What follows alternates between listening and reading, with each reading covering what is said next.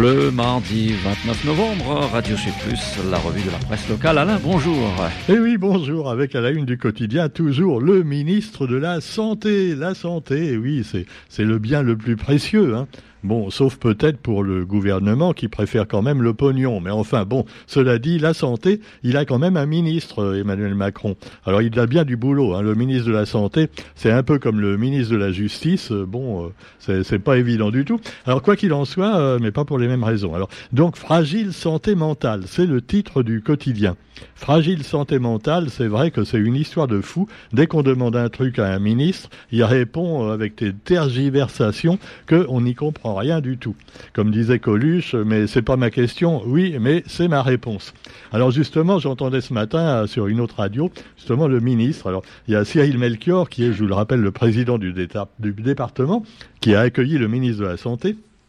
Et donc le ministre du, euh, on appelait ça le conseil général avant, hein, maintenant on appelle ça le conseil départemental. Pareil, c'est des machins, ils changent le nom, mais c'est toujours aussi lent. Mais enfin bon.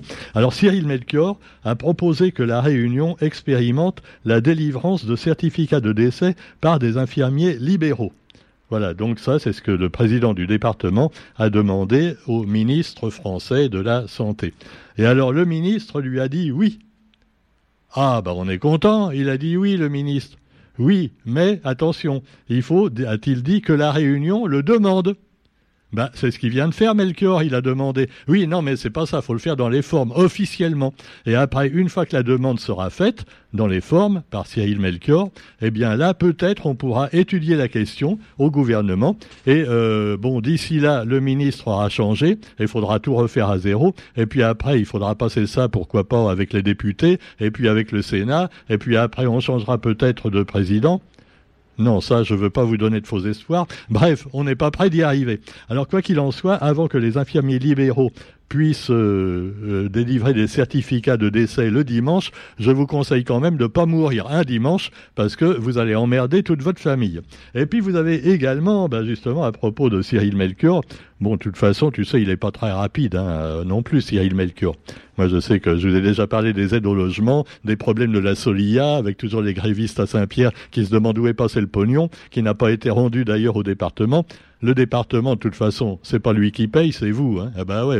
Bon, quoi qu'il en soit, eh bien, euh, on n'est pas prêt d'avancer. Hein. Alors, vous avez aussi d'autres problèmes. Alors, la santé mentale, justement, avec le PSMR.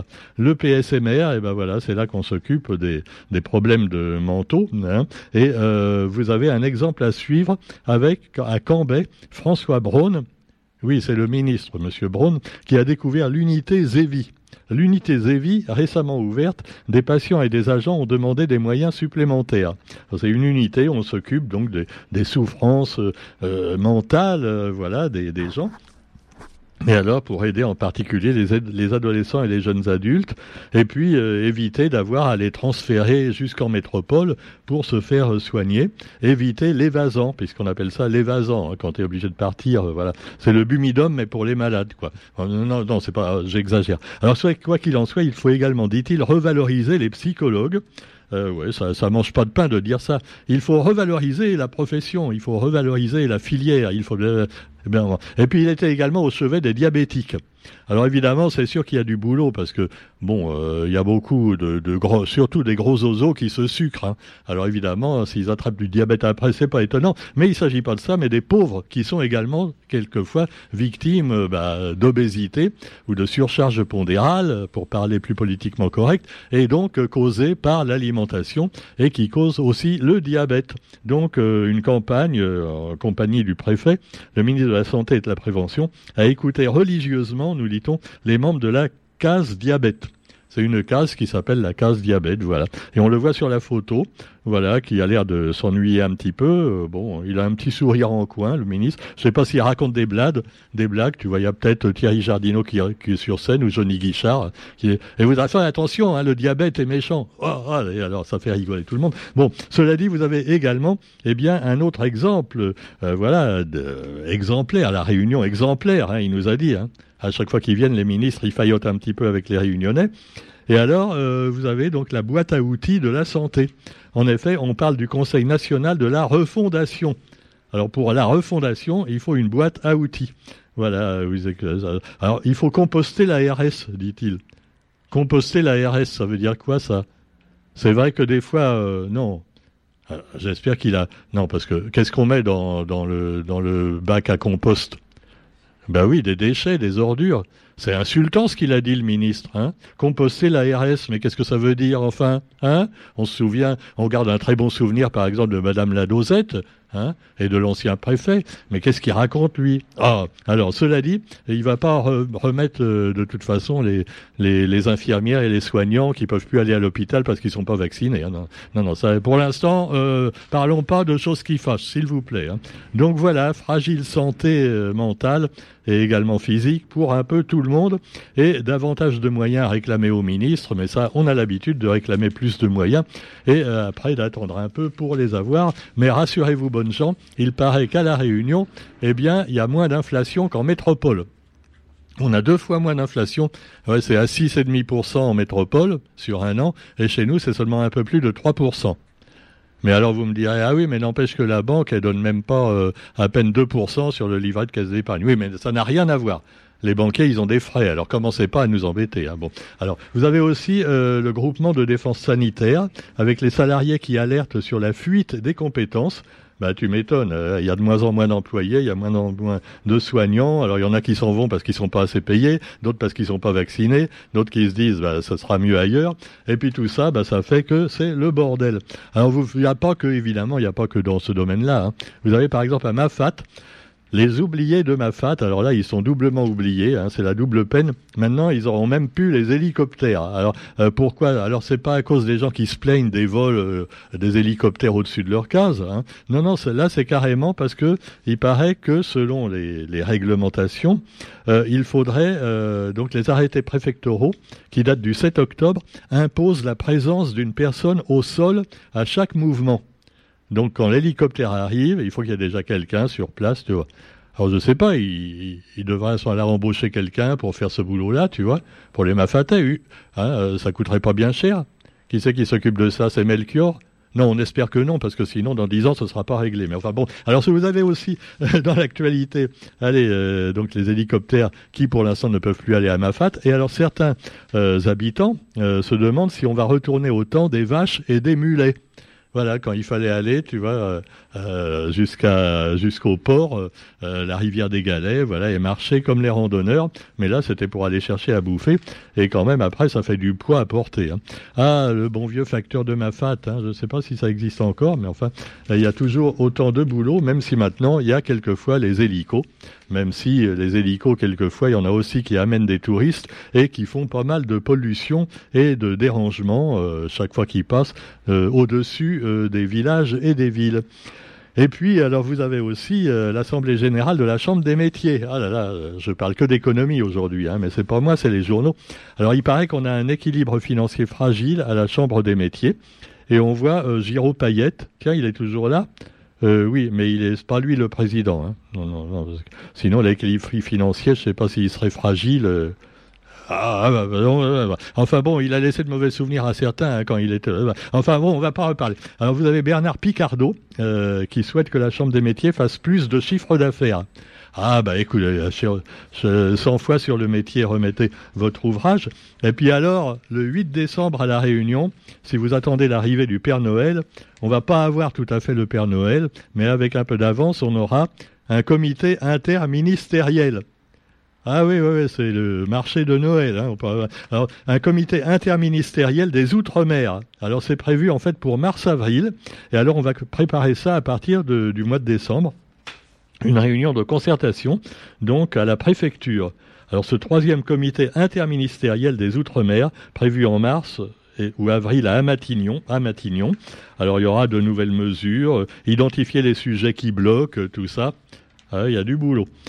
Allez, et puis également, pour parler un petit peu d'autre chose, la semaine de la santé sexuelle, parce que tout ce que j'ai dit jusqu'à présent, c'est pas très érotique, il hein, faut bien le reconnaître. Ah oui, surtout, euh, ah ben c'est sûr. Bon, alors je vais pas dire du mal de personne. Alors, vous avez aussi la semaine de la santé sexuelle avec la séropositivité. Allons bon. Ah, tout de suite, oui, c'est, je sais, hein, ça, ça, ça, ça, vous la coupe, mais ce n'est pas de ma faute. C'est Catherine Go qui s'exprime à propos de la sérophobie. Alors qu'est-ce que c'est que la sérophobie? Hein, on connaissait plein de phobies, tu vois. Et maintenant, il y a aussi la sérophobie. Ça fait souffrir la plupart des porteurs du VIH, car en effet, ce sont les gens qui ont peur d'attraper le sida en touchant un séropositif, tu vois. C'est comme les gens qui avaient peur d'attraper le Covid en touchant un Covid.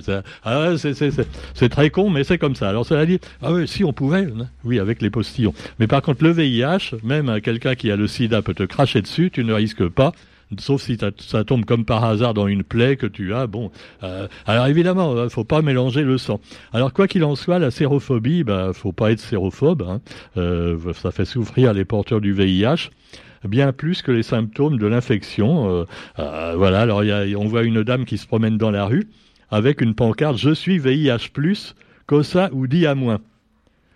Ah bah, euh, m'y connaît pas, mais il dit l'arc pas le corps. Hein bah oui, euh, dans ce cas-là.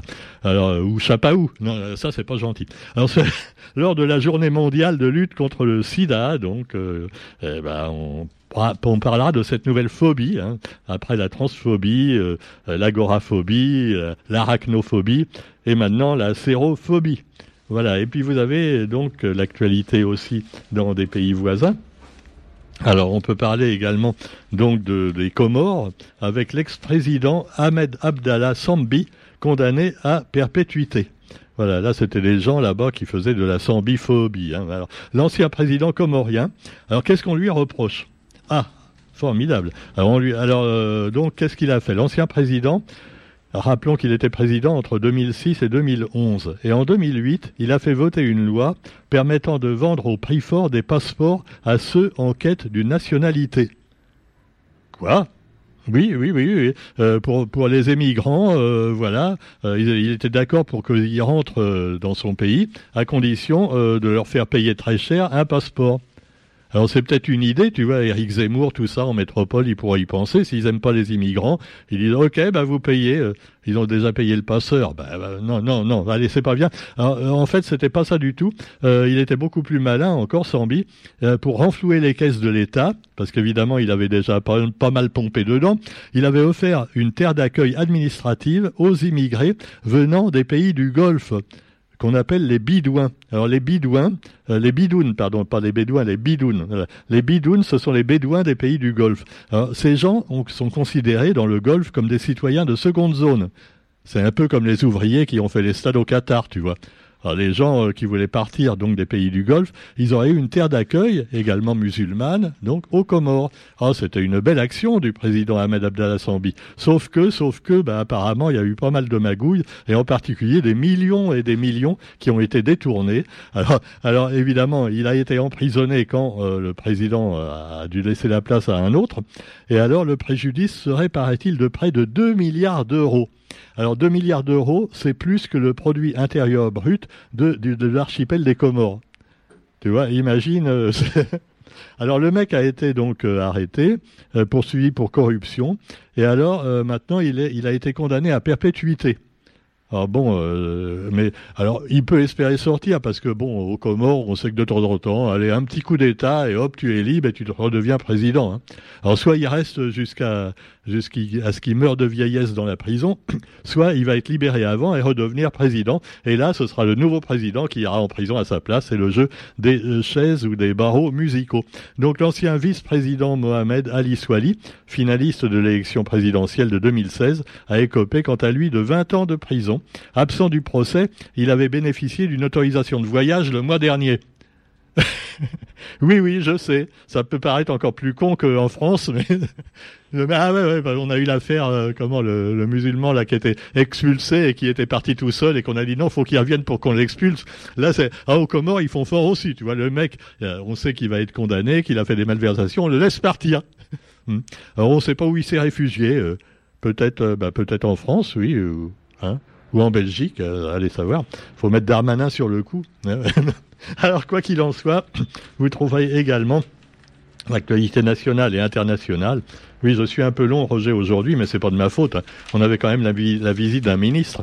Alors, euh, donc vous avez euh, bah, Cailleux qui quitte le gouvernement. Alors, les collectivités territoriales. Alors, c'est une dame donc qui a eu des problèmes, qui a été dénoncée par des journaux style Mediapart, Canard enchaîné. Hein tous ces complotistes là qui peuvent pas faire comme BFM TV, parler de choses sérieuses. Hein.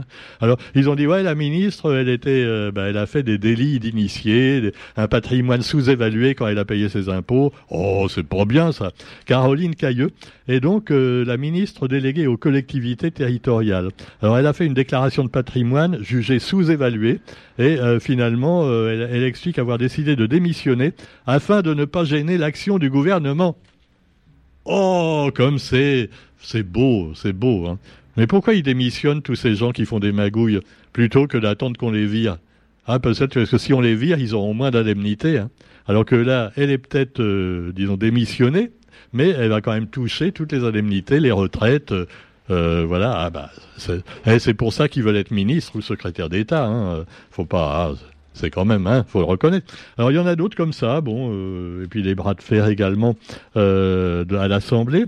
Et puis proposition de loi portée par Renaissance et Horizon pour un texte anti-squat.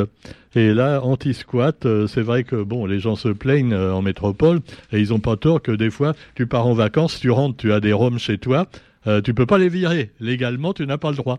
Si tu les vires à, à coup de revolver, c'est toi qui auras des problèmes.